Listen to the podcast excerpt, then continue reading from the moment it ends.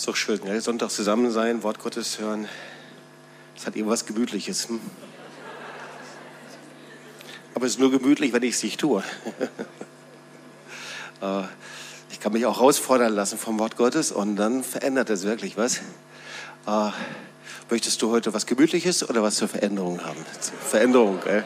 Ja. Ähm, wie geht's denn so mit dem Fasten? Geht's gut mit dem Fasten? Ja? Fasten einige von euch? Ja. Träumst du schon so von einem richtig knusprigen Steak? So richtig mit Zwiebeln drauf, rosarot gebraten, richtig super duftend, Kartoffelecken vielleicht noch dazu. Kannst du dir das vorstellen? Oder eher so ein dünnes Süppchen, so mit drei Fettaugen drauf, Bouillon, lauwarm geworden.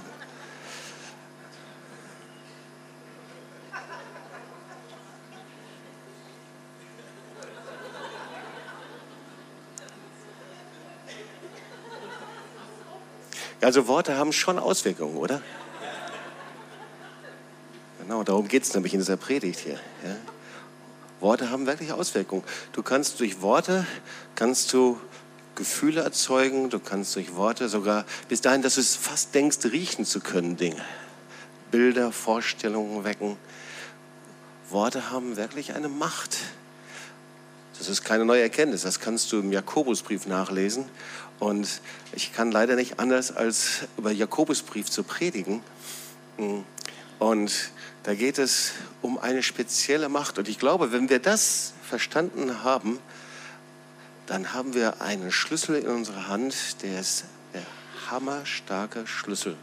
Ein Schlüssel von Gott. So, ich möchte einfach mal die Verse vorlesen. Es geht in Jakobus 3, 1 bis 10. Und bevor in dir was einschnappt und sagst, naja, weiß ich schon, positiv reden, denken, lass es doch alles mal beiseite. Ich versuche immer wieder neu an das Wort Gottes ranzugehen, weil das eine ist, das Wort Gottes zu lesen, zu hören. Das andere ist aber, dass das Wort Gottes direkt spricht zu uns. Ja, das eine ist das Logos, das andere ist das Rema, das direkte Reden Gottes. So erwarte ein direktes Reden Gottes. Und das ist etwas, was wirklich verändert. So, und ich möchte einfach die Verse vorlesen. Und ich tue das deswegen, weil wir einige Dinge einfach nochmal ganz kurz uns anschauen wiederholen möchten.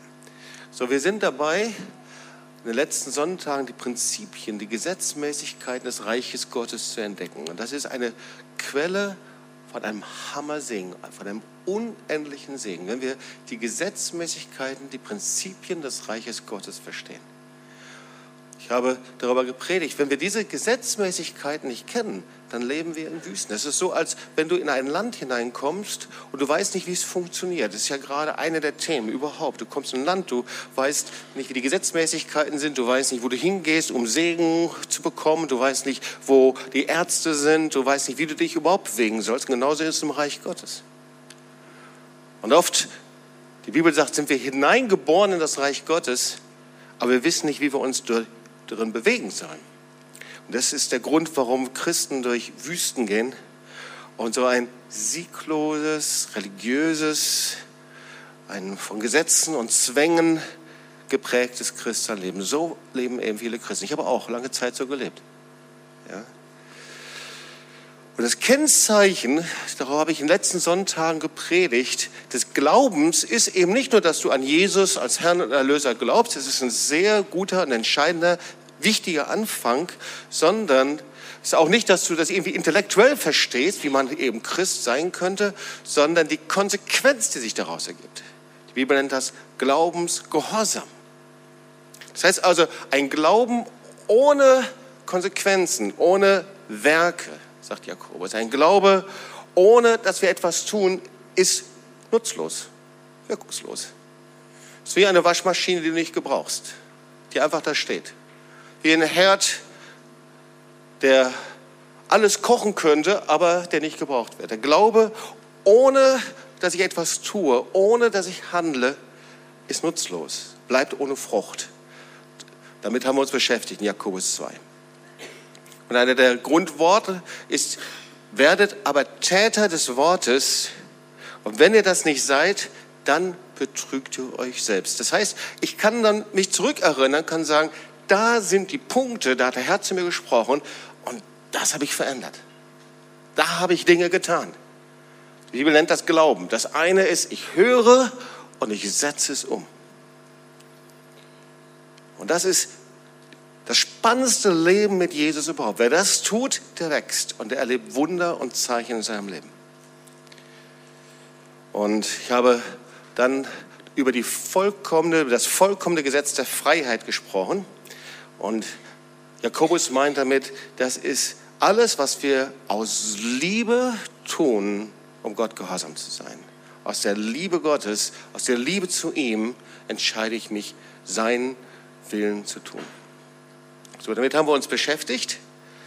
Und jetzt kommen wir zu einem nächsten Punkt, denn es geht um Voraussetzungen, über die das Wort Gottes immer wieder spricht. Das Wort Gottes sagt also nicht, du hast einfach da die Scheckkarte des Glaubens und das war's, lebe so weiter, wie du vorher gelebt hast und heb einfach von dieser Scheckkarte ab.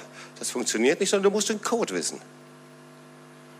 So wie du eben an Giromaten geht. Du musst den Code wissen und du hast einen ganz persönlichen Geheimcode, einen ganz persönlichen Code, um da eben all die Segensreichtümer des Glaubens abzuheben. Und das gilt für jeden Einzelnen. Das ist universal. Das ist nicht hier in Tübingen oder in Deutschland oder äh, in einem anderen Land. Das ist überall universal. Das ist der biblische Code, um vom Herrn zu empfangen. Wenn wir das verstanden haben, dann sind wir hinterher, das zu lernen. Wenn wir das verstanden haben, dann haben, sind wir auf eine Goldmine gestoßen. Eine Goldmine des Segens. Und ich möchte dich ermutigen, in diese Goldmine weiter hereinzugehen und da weiter zu forschen. Das heißt, wir leben einen Lebensstil, der Gott gefällt. Und wenn wir in diesem Lebensstil leben, in diesen Prinzipien, in diesen Gesetzmäßigkeiten des Reiches Gottes, dann, sagt Jakobus, wirst du erstens Autorität haben über Angriffe und Anfechtungen und du wirst sehen, wie Gott Wunder tut, wie Gott Gebete hört. Wenn du eine Voraussetzung erfüllst. Und jetzt sind wir bei dieser Voraussetzung. Und zwar, Jakobus nennt das die Bewährung des Glaubens. Dein Glaube muss sich bewähren. Unser Glaube, mein Glaube muss sich bewähren. Es gibt einen Punkt, daran siehst du, ob Glaube sich bewährt. Und da geht es um eine Kleinigkeit, die wir immer wieder übersehen und die wir ganz leicht nehmen, die aber alles verändern kann. So, Jakobus 3, 1 bis 10. Liebe Brüder, jeder von euch soll ein Lehrer werden und wisst, dass wir einen desto strengeres Urteil empfangen werden, denn wir verfehlen uns alle mannigfaltig. Wer sich aber im Wort nicht verfehlt, der ist ein vollkommener Mann oder Mensch und kann auch den ganzen Leib im Zaum halten. Wenn wir den Pferden den Zaum ins Maul legen, damit sie uns gehorchen, so lenken wir ihren ganzen Leib. Siehe auch die Schiffe, obwohl sie so groß sind und von starken Winden getrieben werden, werden sie doch gelenkt mit einem kleinen Ruder, wohin der will, der es führt. So ist auch die Zunge ein kleines Glied und richtet große Dinge an. Siehe ein kleines Feuer, welch ein Wald zündet an. Auch die Zunge ist ein Feuer, eine Welt voller Ungerechtigkeit. So ist die Zunge unter unseren Gliedern, sie befleckt den ganzen Leib und zündet die ganze Welt an und ist selbst von der Hölle entzündet. Denn jede Art von Tieren und Vögeln und Schlangen und Seetieren wird gezähmt und ist gezähmt vor Menschen, aber die Zunge kann kein Mensch zähmen, das unruhige Übel voll tödlichen Gifts. Mit ihr loben wir den Herrn und Vater, mit ihr fluchen wir den Menschen, die nach dem Bild Gottes gemacht sind. Aus einem Mund kommt Loben und Fluchen, das soll nicht so sein, liebe Brüder. So, wir kennen diese Verse gut, die sind sehr eingängig, sehr bildlich. Man geht davon aus, dass Jakobus vieles davon direkt von Jesus gehört hat. Und einen speziellen Vers wollen wir uns anschauen, gleich noch. Und zwar Jakobus 3, Vers 6, nach einer anderen Übersetzung. Sie setzt das Rad der Geschichte in Brand, die Zunge, und wird selbst von der Hölle in Brand gesetzt. Also Bewährungstest des Glaubens, das ist dein Reden, ist unser Reden, so wie wir reden und sprechen. Das hat wirklich Auswirkungen. Und jetzt will ich mal hören, nach hinten an die Regie und an die Technik, ob das funktioniert, was wir vorbereitet haben. Der Daumen ist oben. Ich habe dazu ein Video gefunden. Normalerweise bin ich jetzt nicht so ein Fan, Videos von der Predigt zu zeigen. Aber das fand ich irgendwie richtig cool. Und ich gehe das Risiko ein. Und bevor ich jetzt weiter predige, darfst du dir diese drei Minuten anschauen.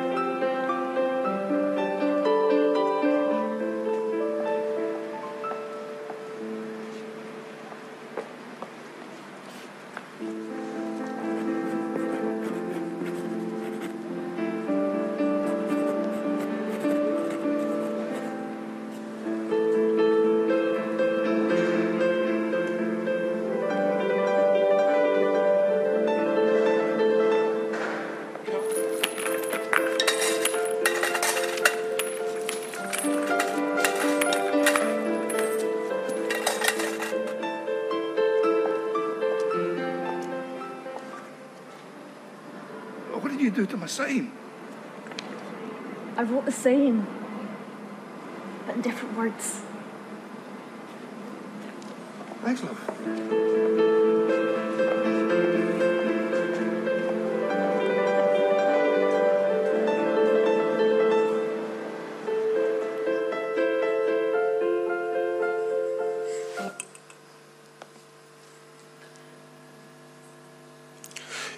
Brauche eigentlich gar nicht mehr zu predigen, oder? Verändere deine Umgebung, indem du deine Worte veränderst. Ja. So. Bewährungstest des Glaubens, davon spricht Jakobus 3, 1 bis 12. Und bevor ich so ein paar Dinge sage über die Macht der Worte, das ist ja nicht etwas, was jetzt nur die Bibel entdeckt haben, sondern wenn du die Unternehmensberater anschaust, Trainer, Coaches, Sprachpsychologen, Politiker, die haben diese Macht der Worte längst entdeckt. Es ist erstaunlich, was man darüber alles lesen und hören kann. So eine der Grundprinzipien, wenn man überhaupt irgendwie was lernt über erfolgreiches Leben. Übrigens, man hätte dieses auch sehr gut von der Opferpredigt verwenden können. Ja? Also Worte haben wirklich Macht. Und unser Glaube geht durch einen Bewährungstest und Bewährung wissen wir ja, was es ist. Bewährung ist, wenn man freigelassen wird und wenn du dann die irgendetwas zu Schulden kommen lässt, dann kommst du wieder ins Gefängnis. Ja? So, also Uli Hünes, lange Geschichte, wird wieder freigelassen jetzt kommt frei auf Bewährung, aber darf sich nichts zu Schulden kommen lassen. Und genauso ist das. Wir werden frei durch den Glauben, aber die Bewährung des Glaubens ist das, was wir aussprechen. Und so oft schließen wir uns wieder ins Gefängnis ein durch das, was wir sagen. Ja, du wirst frei, ah, du erlebst Wunder Gottes in deinen Finanzen, erlebst Heilung, erlebst Veränderungen. Aber all das wird dir nur helfen, soweit du dein Reden änderst.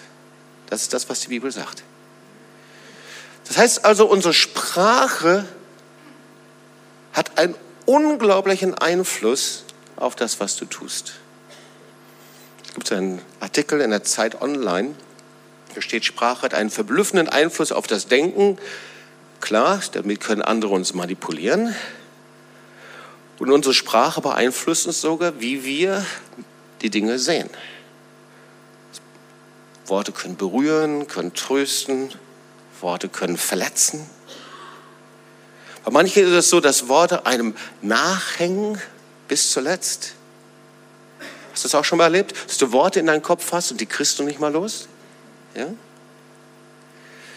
Oder Worte können Stress auslösen. Bestimmte Worte, die können in dir etwas verändern. Hunger, Durst, Ärger, Gefühle. Sie können Vertrauen geben oder Angst. Worte können auf einmal Bedrückung zurücklassen, oder die können dich lähmen. Und ich frage mich, woher kommt die Macht dieser Worte? Wenn wir das verstehen, wenn du das verstehst, kann der Herr uns, kann der Herr dich in eine neue geistliche Dimension hineinbringen. Wenn du das verstehst, dann kannst du Prinzipien des Reiches Gottes kennenlernen und anwenden. Aber entscheidend ist diese Macht der Worte und die destruktive Kraft des Redens Jakobus sagt, der Zunge kennenzulernen. Es hat Auswirkungen, unglaubliche Auswirkungen. Und deswegen wünsche ich dir, dass du diese Predigt nicht nur hörst, sondern es nimmst und anfängst damit zu arbeiten, zu überlegen, zu Gott zu suchen, mit dir selbst zu arbeiten dort. Für den Jakobus ist das so wichtig, dass es ein Zehntel des ganzen Briefes nimmt dieser Abschnitt hier ein. Und um zu verstehen, warum das so eine Macht, so eine Autorität hat, müssen wir verstehen, woher dieses Wort kommt. Es kommt von dem hebräischen Wortwort, ja, Wort Dabar. Was ist die Bedeutung des Wortes? Es ist Dabar, Dabar, das ist das hebräische Wort.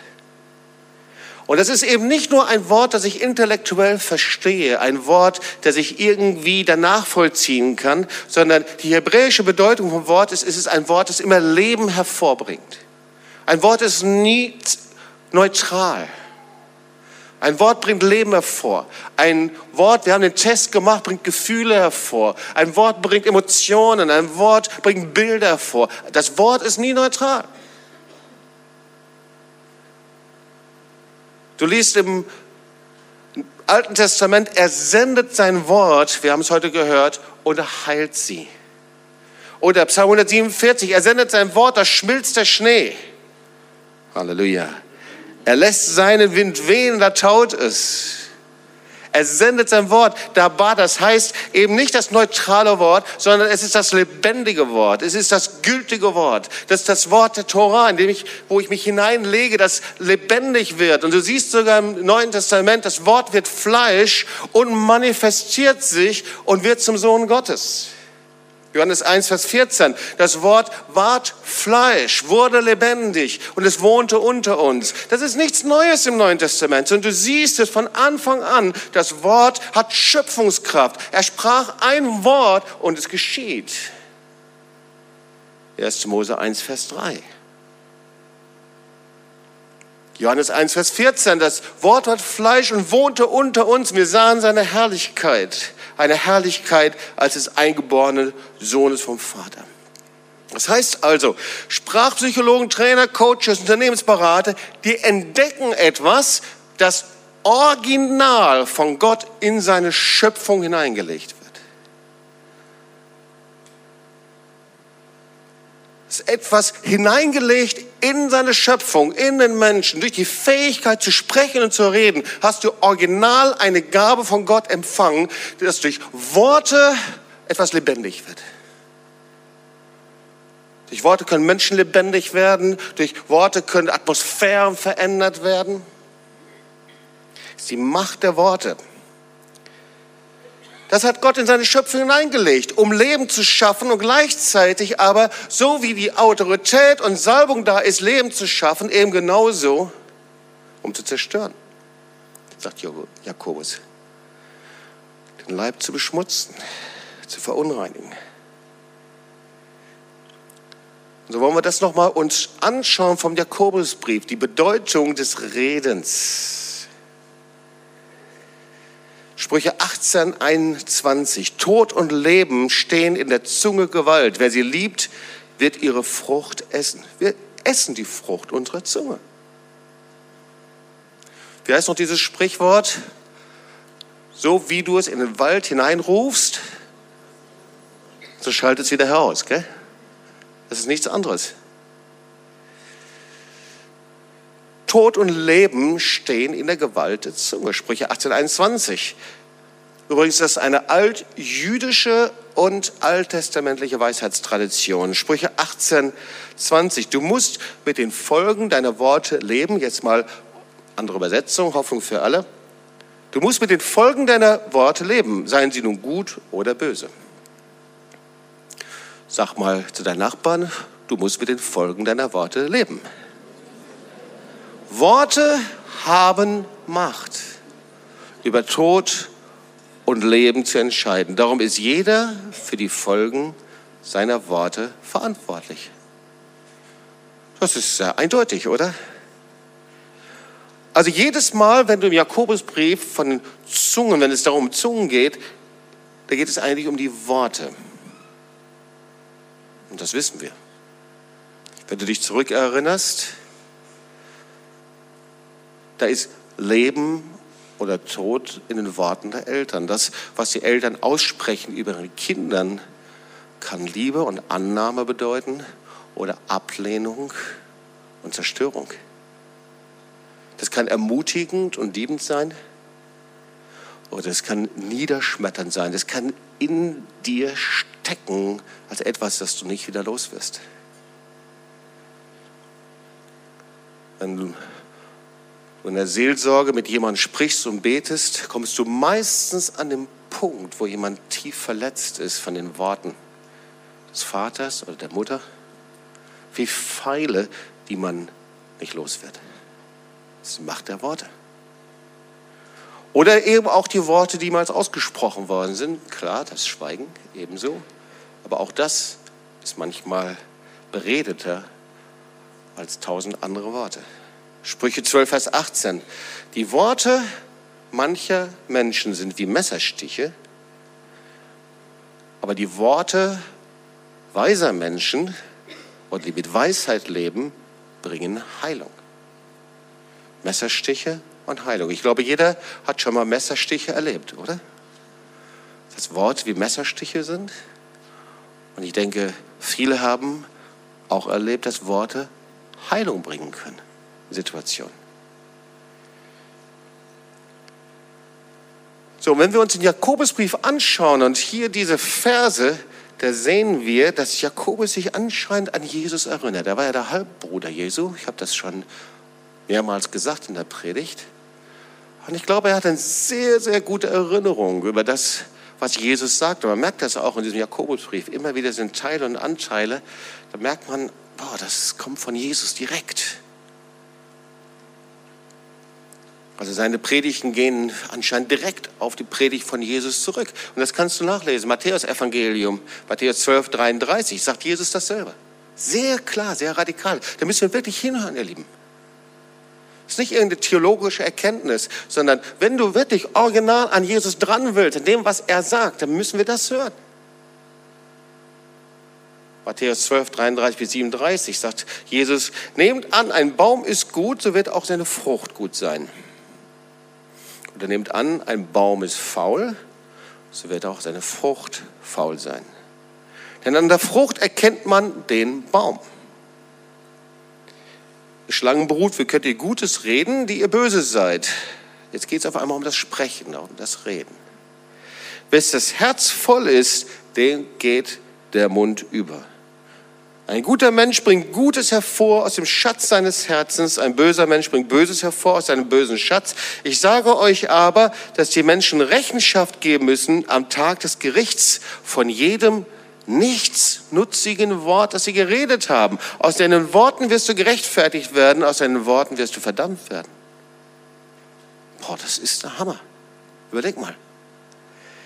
Jedes Wort, das wir sagen, das wird irgendwann mal wieder Thema sein, wenn du vor Jesus stehst, wenn ich vor Jesus stehe. Jedes Wort, das wir sagen, das wird ein Thema sein. Und genauso auch jedes Wort, das negativ war, nichts nutzig, also niemanden zum Nutzen, zum Vorteil, zum Segen. Und wir wissen, dass unser Leben von unserem Reden und Sprechen bestimmt wird. Also Worte bringen Leben oder Tod hervor.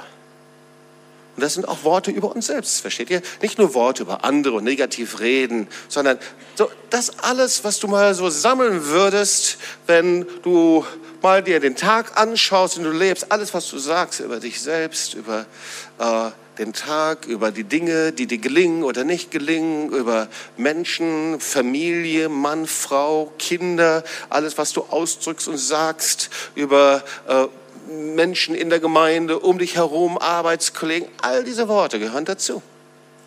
Sie bringen Tod oder Leben. Genauso sagt Jesus, dass unsere Worte zeigen eben, was in unserem Herzen ist. Wir können eben die freundlichsten Menschen der Welt sein und ein nettes Lächeln haben und gerade im Gottesdienst die, die, die besten Anbeter. Und doch ist es so, dass unsere Worte eben das zeigen, was da hier drin ist. Wissen wir ja auch, oder? Anklage, Bitterkeit, Zerstörung, all diese Dinge, klar, das kommt irgendwann bei, ich kann das nicht runterhalten. Irgendwann kommt das wie bei einer Flasche Sprudel, die ich schüttel, dann pff, kommt es irgendwann mal hoch. Über all diese Dinge spricht Jesus. Das ist ihm sehr wichtig, das ist eine zentrale Botschaft. Und gleichzeitig sagt er, die Worte, die ich euch übergeben habe, die sind so unendlich wichtig. Ihr seid die Einzigen, die diese Worte weitertragen können. Ich lege meine Worte in eurem Mund. Deswegen, ich habe niemand anderes. Ich habe nicht irgendwelche heiligen Leute, sondern meine Worte lege ich in eurem Mund. Lukas 10, Vers 16. Wer euch hört, der hört mich. Brauchen wir uns überlegen. Wir sind Repräsentanten Gottes. Du bist Botschafter. Wir sind Botschafter an Christi Stadt. Jesus hat keine andere Stimme als deine Stimme und keine anderen Worte als deine Worte, die du weiterträgst. Und wenn wir das nochmal nehmen, und ich will das nochmal unterstreichen, dass wir es in unserem Geist verstehen, sagt Jesus, hört zu, versteht, welch eine Kraft in euren Worten und eurem Reden ist, welch eine Schöpfungskraft darin ist. Versteht, dass ihr mit euren Worten und mit eurem Reden, mit dem, was ihr sagt, Leben hervorbringen könnt, Segen hervorbringen könnt. Und dass mit dem, wie ihr redet und was ihr aussprecht, ihr den Unterschied macht, ob ihr Erben Christi seid, die Fülle Gottes empfangt, den Segen vom Herrn empfangt, gebraucht werdet, Frucht hervorbringt oder ob eure Worte mit der gleichen Macht euch berauben, zerstören, beschmutzen können. Und Jakobus sagt, eure Worte sind die, ist, ist euer Wort, eure Zunge ist die Urheberin vieler Sünden. Manchmal stelle ich mir das so vor, ist es so wie ein scharfes Messer. Ich erinnere mich, als ich zum ersten Mal als Kind so ein scharfes Messer in der Hand hatte meine Mutter stand neben mir und sagte, Jobs, pass auf. Und mich interessierte, wie scharf kann denn so ein Messer sein? Und ich wollte so gerne mal mit meinem Daumen da drüber gehen, um das einfach mal auszuprobieren. Weil vorher konnte ich mir nicht vorstellen, dass es scharf ist. Meine Mutter sagte, Vorsicht, Jobs. Und dann, äh, wenn man ein scharfes Messer hat, soll man wenigstens so links und rechts, wenn überhaupt. Aber ich bin andersrum und, und schon wusste ich, wie scharf dieses Messer ist. Und genauso ist es mit unseren Worten, mit unserem Sprechen, mit unserem Reden. Es ist ein scharfes Messer. Du kannst damit heilen, du kannst damit zerstören. So, Jakobus 3, 1 bis 12. Jakobus sagt folgendes, es gibt eine Sünde, über die spricht man nicht allzu oft. Und diese Sünde, das sind Worte. Jakobus sagt, wer redet, der sündigt. Weiß nicht, kannst du dich erinnern, wann du zum letzten Mal über deine Worte, dein Reden, dein Sprechen, also richtig Buße getan hast? Irgendwann mal? Und dann sagte er zu Beginn dieses, dieser Verse, also ich hatte es jetzt falsch verstanden, muss ich sagen. Äh, ihr sollt nicht alle Lehrer werden, steht da. Aber ich habe gedacht, das tut den Pädagogen Unrecht hier einfach. Und was er damit meint, ist eigentlich, äh, versuch nicht alle Rabbis zu werden, nicht Lehrer in der Gemeinde zu werden. Das meint er damit. Weil irgendwie war es wohl damals so, dass alle versuchen, Rabbi zu sein. Und das ist ihm irgendwie, glaube ich, so ein bisschen auf den Senkel gegangen. Äh, er sagt, hey, äh, das, was ihr sagt, das, dafür müsst ihr Rechenschaft abgeben. Und dann sagt er im Vers 2, wir sündigen in vielen, wo viele Worte sind, geht es ohne Sünde nicht ab. Und führt es in Vers 3 weiter und sagt, nur jemand, der redet, ohne schuldig zu werden vor Gott, das ist jemand, der wirklich Autorität hat, ein vollkommener Mann. Und er sagt, wie kann das überhaupt sein? Wie kann das sein? Auf der einen Seite, wer viel redet, der wird schuldig vom Herrn. Auf der anderen Seite sagt er, es gibt einfach einen ganz klaren Maßstab. Und zwar, wenn du wirklich Autorität haben möchtest in deinem Leben, dann musst du dich um dein Reden und Sprechen kümmern. Und er sagt das zu den Christen der damaligen Zeit. Und das ist absolut sensationell. Weil dein Reden, dein Sprechen bestimmt, von wem du beherrscht wirst. Ob du von deiner Müdigkeit, von deinem Verlangen, von deiner Lust, von deinen Emotionen, von deiner Gesundheit beherrscht wirst oder ob du darüber regierst. Und das ist die Frage, wer beherrscht dich? Wer ist der Herr in deinem Leben? Du sagst, Jesus, na klar, aber Jesus hat dir etwas gegeben. Eine Verantwortung, wie du in dieser Herrschaft, mit der Herrschaft Jesu lebst. Was beherrscht dich? Deine Emotionen? Deine Zwänge, deine Krankheiten, all diese Dinge, wo du einen Durchbruch brauchst, wo du Erwartungen hast? Und hier gibt es einen Schlüssel. Deine Worte haben ungeheure Auswirkungen. Und darüber spricht er in Vers 4 bis 7. Und dann spricht er mit drei Bildern. Er spricht über das Pferd, ihr kennt das, mit einem Zaumzeug, womit eben dann ein Pferd gelenkt wird. Und dann spricht er, die Zunge ist wie das Ruder eines großen Schiffes und wie ein kleines Feuer, das einen schweren Waldbrand entfacht. Ich habe mir gedacht, was meint er denn damit? Habt ihr alle schon gelesen, oder? Kennt ihr? Habe gefragt, was meint er damit? Schau mal, das Pferd, das steht für die königliche Würde, für Hoheit, Macht und Autorität. Das heißt, so wie wir mit unserer Zunge umgehen und es lernen, es so zu gebrauchen, ist davon abhängig, inwieweit du und wir in dieser Autorität Gottes sind. Diese Würde, Hoheit, der Herr, wir können das nachlesen im Psalm 8, dass der Herr uns wenig niedriger gemacht hat als Gott. Er hat dich zu einem Königskind gemacht. Er hat dir Hoheit, er hat dir Würde gegeben.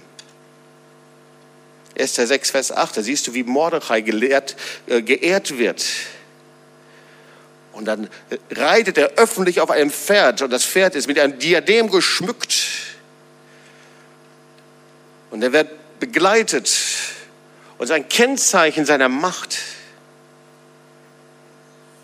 Das ist das erste Wort, worüber wir nachlesen. Entschuldigung, es ist einfach so, ich musste es nochmal sagen. Es ist in deiner eigenen Hand, wie viel Autorität und Salbung du in deinem geistigen Leben hast. Es ist in unserer eigenen Hand. Gott hat alles vorbereitet. Er hat das Pferd schon bereitgestellt, wenn du dieses Bild weiter gebrauchen möchtest. Unser Reden und Sprechen entscheidet darüber, ob wir in dieser königlichen Würde sind oder ob du vor diesem selbstzentrierten Fleisch, ich nenne das mal so, regiert wirst. Also unser Reden und Sprechen gehört zum Bewährungstest des Glaubens. Dann haben wir das Schiff. Das Schiff steht für Glauben. Also Pferd für Autorität, königliche Würde. Schiff steht für Glauben. 1 Timotheus 1, Vers 13 sagt, schreibt Paulus an Timotheus, schon manche haben die Stimme ihres Gewissens missachtet und haben im Glauben Schiffbruch erlitten. Also Schiff wird oft verglichen mit Glauben. Und der Glauben geht durch Stürme, kannst du Amen sagen? Ja? Da haben wir den Rückenwind des Glaubens, das ist der Heilige Geist. Und dann sagt Jakobus, aber du entscheidest mit deinem Sprechen und Reden, wohin die Reise geht. Sag mal zu deinem Nachbarn, du entscheidest mit deinem Sprechen und Reden, wohin die Reise geht. Ob du in eine neue Dimension des Glaubens hineinkommst, ob mit deinem Glauben Wunder siehst, oder ob wir gegen Klippen steuern und untergehen. Und noch das Feuer. Wofür steht das Feuer? Das Feuer steht für etwas, das sich ausbreitet. Okay? Es kann entweder zerstören. Ich weiß nicht, ich habe dann die Riesenfeuer in äh, Kalifornien vor Augen. Etwas, was sich ausbreitet, etwas zerstört. Oder das Feuer steht für die Offenbarung Gottes, die Gegenwart Gottes. Beides, ja? Wiederum, positiv oder negativ. Wir wissen, dass der Herr sich dem Mose im brennenden Dornbusch offenbart hat. Da haben wir das Feuer. Wir sehen, als die zehn, Gebote äh, übergeben worden sind, da rauchte der ganze Berg Sinai, weil Jahwe im Feuer auf ihn herabstieg. Also wir sehen, das Feuer steht immer für Offenbarung. Und dieses Bild wird auch für das gebraucht, was wir aussprechen, was wir sagen. Das heißt, Wort und Sprechen breiten sich aus und ist in einer Schöpfungskraft absolut gigantisch. Es ist nicht nur einfach, dass es dann irgendjemand hört, sondern es breitet sich aus. Weißt du, wie Gerüchte sich ausbreiten können? Worte sich ausbreiten können, Lügen sich ausbreiten können? Ach komm, das müssten wir eigentlich gut wissen hier. Man müsste, sobald man irgendwas von irgendeiner Beziehung weiß, da, das breitet sich so rasant aus, das ist der Hammer. Innerhalb von äh, zehn Minuten weiß es die ganze Toss. Dinge breiten sich gigantisch schnell aus, wie ein Feuer.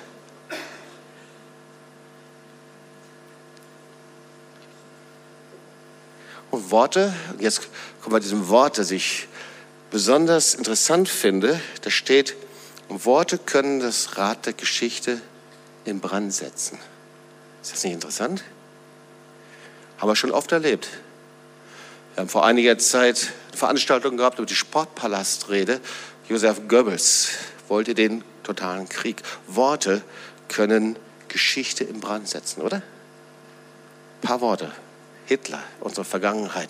Worte, Welten in Brand setzen können. Politiker, Staatspräsidenten mit Worten in Medien kann Geschichte in Brand gesetzt werden. Jakobus 3, Vers 6. Worte setzen das Rad der Geschichte in Brand und werden selbst von der Hölle in Brand gesetzt gibt auch positive Worte. Ja? Aussprüche, Gorbatschow, wer zu spät kommt, den straft das Leben. Oder Reagan, manche waren noch nicht geboren von euch. Mr. Gorbatschow, reißen Sie diese Mauer nieder. Der stand halt in Berlin. Und kurze Zeit später wurden die Mauern eingerissen. Also Worte haben eine Kraft. Oder Angela Merkel, wir schaffen das. Einer der Hauptdiskussionspunkte gerade. Oder aber andere, wir schaffen das nicht. Völlig konträr, fast völlig anders. Worte haben Auswirkungen, oder? Die einen sagen, die Flüchtlingswelle ist eine Krise und sofort löst es Ängste aus. Die anderen sagen, die Flüchtlingswelle ist eine Chance. Und auf einmal löst es was Positives aus. Merkt ihr, worüber ich spreche? Ja? Also das ist interessant. Wir sind gerade in der Zeit, in der Worte andere Bedeutungen bekommen. Und gleichzeitig aber auch Katastrophen, Krisenmeldungen. Ich weiß nicht, wie es dir geht, wenn du die liest, aber die Zeitungen sind voll davon. Und auf einmal sehen wir, wie durch Worte Stimmungen aufgeheizt werden. Verurteilung, Abgrenzung, Verdächtigung, Spaltung, Hysterie, bei Politikern, Parteien, überall. Misstrauen, negative, verurteilende Worte. Worte setzen das Rad der Geschichte in Brand. Und werden, wenn sie destruktiv, zerstörend sind, manipulativ sind, von der Hölle das Wort ist Gehenna hier, von der Hölle in Brand gesetzt, aus der Finsternis in Brand gesetzt. Und ihr Lieben, preist den Herrn für das Alternativprogramm Gottes. Preist den Herrn, dass ich jetzt nicht Amen sagen muss und euch nach Hause schicken hätte, dann hätte ich euch mit meinen Worten frustriert.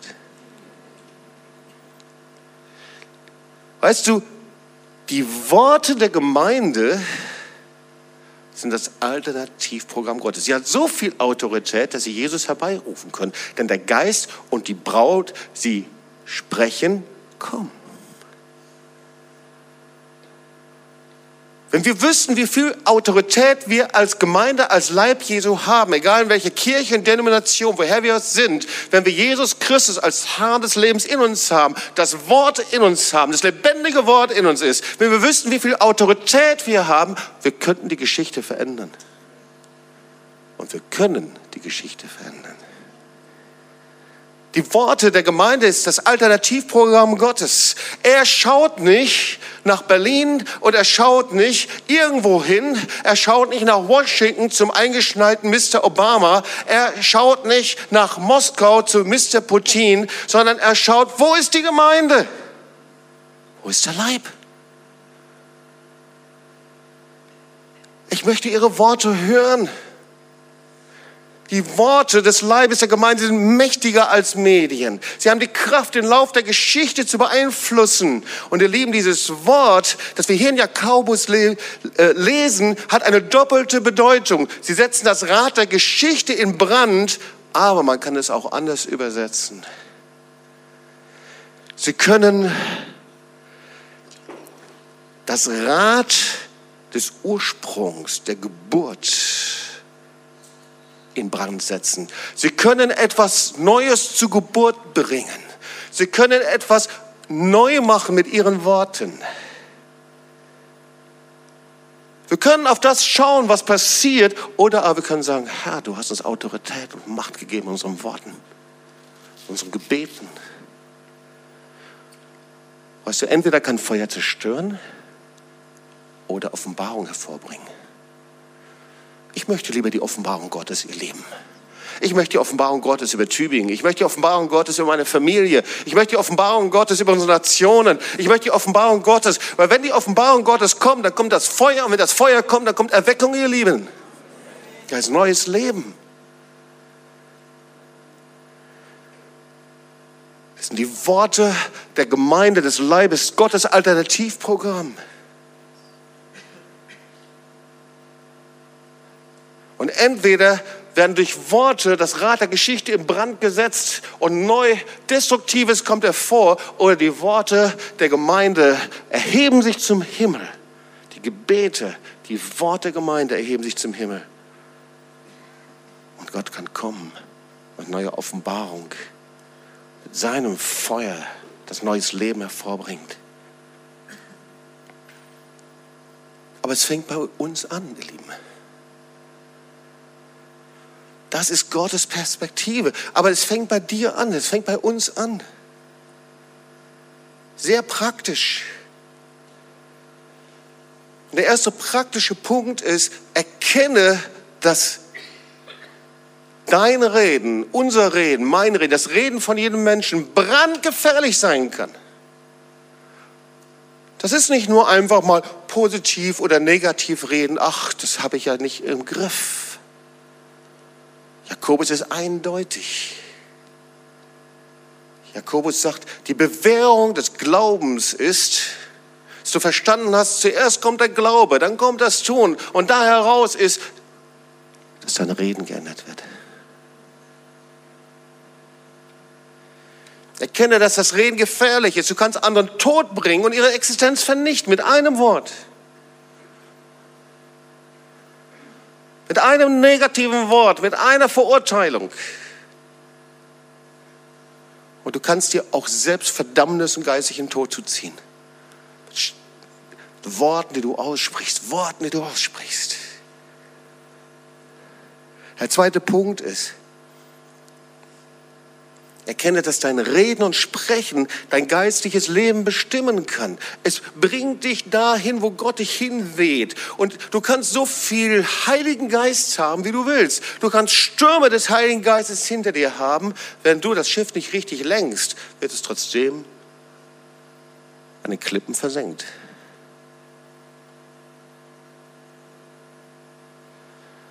Der dritte Punkt ist, es geht um deine und meine Entscheidung. Es ist nicht etwas, was in der Seelsorge passiert, nicht etwas, was der Herr dir übernatürlich gibt. Es ist etwas, wo ich Ja sagen muss. Entweder kommt Segen, Auferbauung und Wertschätzung aus dem Mund und wir ehren den Vater.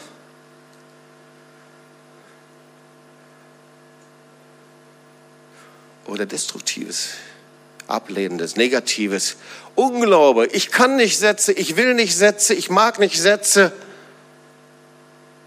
ob das jetzt Sätze sind über dich selbst oder über andere. Das ist eine Entscheidung. Jedes Wort. In dieser Weise, sagt Jakobus, damit verschmutzen wir unseren Leib. Das ist nicht einfach so, Worte sind Schall und Rauch. So sind wir doch geprägt, oder? Eben nicht. Jedes unnütze Wort zerplatzt und es hinterlässt eine Dreckspur über dir. Jedes Wort, negative Wort über dich selbst, über andere, zerplatzt und hinterlässt eine Dreckspur. Das ist, was Jakobus meint. Und dafür sind wir selbst verantwortlich. Wenn du mal so dein Leben durchscannst und die Worte und das Reden und das Sprechen, geht es nicht um diese Zunge einfach, um diesen merkwürdigen Muskel, der so viele Fähigkeiten hat. Nein, es geht um das Sprechen, das Reden. Ich glaube, das haben wir inzwischen verstanden. Jakobus lehrt uns etwas ganz Entscheidendes, was er von Jesus direkt gehört hat. Dein Glauben muss Konsequenzen haben.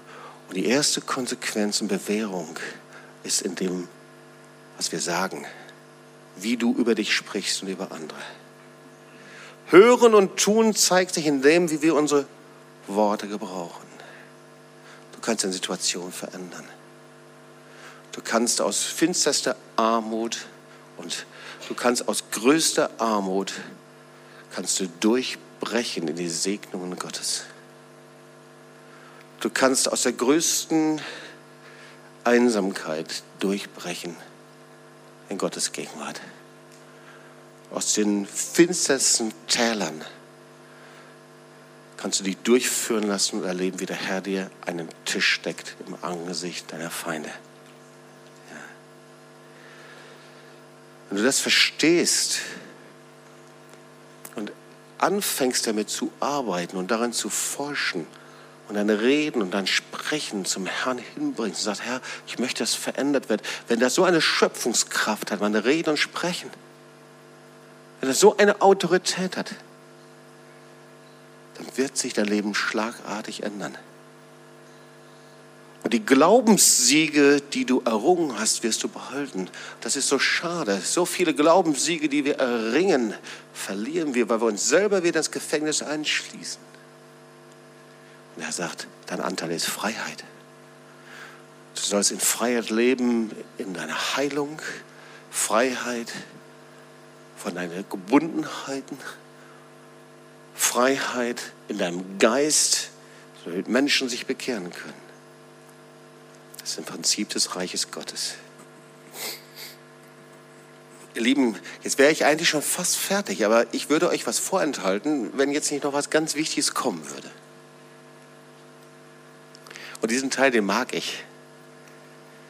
Weil, wenn ich mir das so vorstelle, wie die Jünger zusammen waren, nach Tod und Auferstehung Jesu, jetzt waren sie da eingeschlossen zu Pfingsten. Und sie beteten und warteten auf den Herrn und fühlten sich irgendwo auch alleingelassen. Und das waren jetzt ja alles nicht so die geistlichen Superhelden, oder? Also Petrus, der hatte oft Blödsinn erzählt und äh, wurde sogar kongregiert von Jesus, weiche hinter mich. Und äh, der ungläubige Thomas war auch noch mit dabei. Und ich weiß nicht, wie sie sich da in einem Obergemach aufgehalten haben, aber ich denke mir mal so, dass sie nicht nur einfach heilig, heilig, heilig gesprochen haben. Die haben gequatscht, geredet und gemacht. Und irgendwann hat der Herr gedacht, jetzt reicht's mir. Heiliger Geist, du musst denen helfen. Wie wäre es, wenn du auf ihre Zunge kommen würdest? Wie wäre es, wenn du auf ihre Zunge kommen würdest? Die Zunge ist Glosa, heißt das auf Griechisch. Wenn du auf ihre Zunge kommst und sie betete den Herrn an und dann kam der Heilige Geist mit Feuerflammen, mit der Kraft auf sie, 120 ungefähr, die da waren. Und der Heilige Geist kam auf ihre Zunge und auf einmal fing sie an, in Sprachen zu singen in Sprachen zu beten. Und das ist einmalig, dass du siehst, wie der Heilige Geist auf ein Körperteil kommt. Und das ist das Sprachengebet, die sogenannte Glossolalie, sagen die Theologen. Das ist ein merkwürdiges Wort. Der Heilige Geist kam auf die Zunge, kam. Warum denn eigentlich? Das wäre doch viel besser gewesen, wenn der Heilige Geist, weiß nicht, auf die Füße gekommen wäre. Dann hätten sie die ganze Zeit getanzt und gesteppt oder irgendwie sowas. Wäre doch auch eine coole Geschichte gewesen. Und der Heilige Geist, der wäre auf, keine Ahnung, auf die Arme gekommen oder auf die Ohren oder irgendwie sowas. Aber er kam auf die Zunge. Und ich glaube, dass der Heilige Geist auf die Zunge kam, weil der Herr genau wusste, wie wichtig die Worte sind, die wir aussprechen. Und es gibt so Situationen, da wissen wir nicht mal, was wir sagen. Und da kannst du im Römerbrief nachlesen, dass der Heilige Geist uns vertritt mit Seufzen vor Gott. So wichtig sind ihm die Worte. Und da waren sie und der Heilige Geist kam auf sie und sie beteten den Herrn an, sie beteten in Sprachen und in Zungen. Und ihr Lieben, das war nicht, weil der Herr sich gedacht hat, ach ja, stimmt, irgendwann sollen sie mal die Charismen bekommen. Geben wir ihm mal die geringste der Gaben, das Sprachengebet.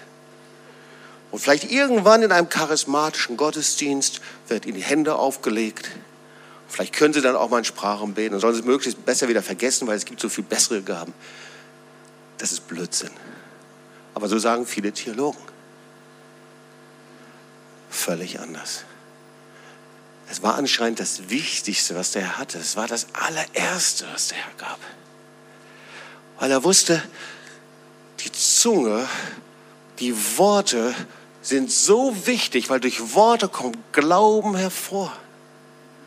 Durch Worte werden die Siege sehen. Und dann gab er ihnen die himmlische Sprache des Sprachengebetes, die Sprache der Engel. Was für eine Auszeichnung, wie kostbar. Und wie kostbar ist, dass wir nicht zurückdenken müssen, ach, die hatten es aber gut, aber das ist vorbei, sondern der gleiche Heilige Geist ist hier. Der gleiche Heilige Geist ist hier. Und wie wäre es, wenn du den Heiligen Geist auf deine Zunge einlädst, auf deine Worte einlädst, weil diese Worte, die du aussprichst über dir in deinem Sprachengebet und ganz praktisch, indem du sie aussprichst, die bringen Heilung hervor, Segen hervor, neues Leben hervor, sind Schöpfungskraft.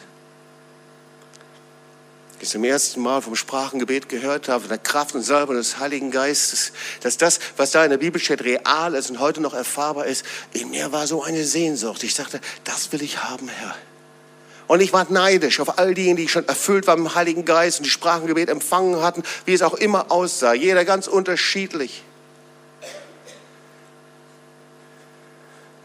Und ich habe die Geschichte schon oft erzählt, wie ich dann abends betete und der Heilige Geist kam auf mich und mein Gebet verwandelte sich in ein Sprachengebet und ich war völlig erschrocken. So wie die Sprache eines Babys, eines Kindes. Und ich habe seitdem nie aufgehört, in Sprachen zu beten, Herr anzubeten. Und wir hatten so eine wunderbare geistliche Mutter. Und immer wenn wir sie trafen, das war die erste Frage. Sie war übrigens die, die Gründer, Gründerin zusammen mit ihrem Mann der charismatischen, reformierten, charismatischen Bewegung innerhalb der reformierten Kirche in Ungarn. Sie fragte uns dann immer, mein liebes Kind, sprichst du noch in Sprachen? Das Sprachengebet ist den Herrn anzubeten und zu ehren. Deine Worte, deine Zunge sind ihm so wichtig, dass er mit deinem Heiligen Geist draufkommen möchte. Ist das nicht cool? Ist das nicht der Hammer? Ja. Und wie viel mehr in einer Zeit, in der Worte immer destruktiver, zerstörender werden Medien in Brand setzen, Menschen in Brand setzen. Es gibt das Alternativprogramm des Reiches Gottes, das Alternativprogramm Gottes in der Gemeinde. Das fängt bei dir an. Das ist nicht für irgendjemanden, das ist bei dir. Das fängt bei uns an. Und es fängt damit an, dass wir und du vielleicht dein Reden, dein Sprechen reinigst vom Herrn, sagst, da ist viel Schmutz an mir. Boah, damit will ich nicht mehr leben. Und vielleicht sogar, dass du siehst, jetzt verstehe ich, warum viele Dinge nicht passiert sind, warum ich in vielen Dingen keine Durchbrüche hatte. Jetzt verstehe ich, warum ich da stehen geblieben bin, warum ich immer noch in der Wüste bin. Ich habe mich selbst eingesperrt. Und vielleicht bist du, dass du einfach Gott testen willst. Fang einfach mal das auszusprechen, was der Herr dir gegeben hat. Fang an, ihn zu danken, ihn zu ehren. Fang an, den Herrn groß zu machen, Wertschätzung auszudrücken. Und zum Schluss, weißt du, die Bibel sagt, dass Jesus das Wort ist. Jesus gibt dir Worte des Lebens.